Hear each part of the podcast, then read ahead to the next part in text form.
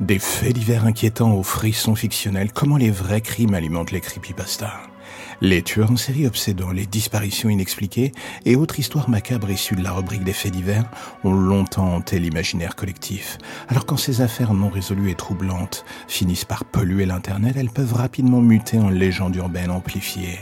C'est de cette fusion glaçante entre crime réel et fiction horrifique que naissent les creepypastas les plus dérangeantes. De sinistres figures comme Slenderman, Laughing Jack and The Wreck doivent leur existence à ce croisement entre la peur bien réelle que suscitent les faits divers et l'imagination plus ou moins débridée des internautes. En extrayant des bribes de crimes et de mystères non élucidés pour créer de nouveaux monstres, les auteurs de creepypasta brouillent habilement la frontière entre réel et fiction.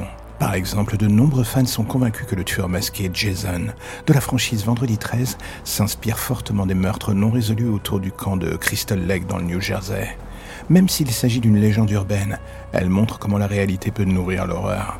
D'autres creepypastas comme The Expressionless se basent sur des faits divers réels, comme celui d'une fille retrouvée errante sans émotion dans un Walmart, L'auteur a imaginé une origine surnaturelle et terrifiante à cet incident, transformant les détails glaçants en une histoire virale qui semble presque beaucoup trop plausible. Ce flou troublant entre vrai crime et fiction horrifique apparaît également dans des creepypastas comme 1999, qui décrit de prétendus enregistrements de meurtres rituels. En se présentant comme des documents réels, ces récits immergent et déroutent les lecteurs. Même en sachant qu'il s'agit de pure invention, certains détails sont si inquiétants qu'on ne peut s'empêcher de frissonner. Le succès de podcasts, livres et documentaires explorant les cold cases prouve que le vrai crime fascine autant qu'il épouvante. Les auteurs de Creepypasta l'ont bien compris et exploitent habilement cette curiosité malsaine dans leur fiction. Une légende urbaine tenace veut que le film The Blair Witch Project soit basé sur des événements réels. Cette rumeur, alimentée par une promotion virale innovante, a largement contribué à son succès phénoménal.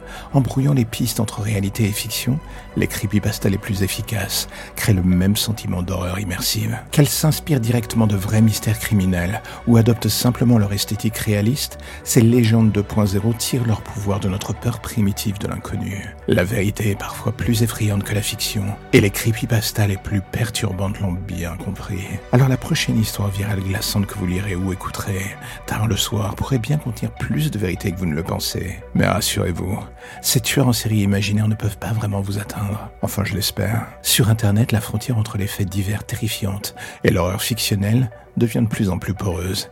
Et c'est cela qui rend les creepypastas les plus efficaces, si délicieusement effrayantes. À bientôt, chers auditeurs de l'ombre.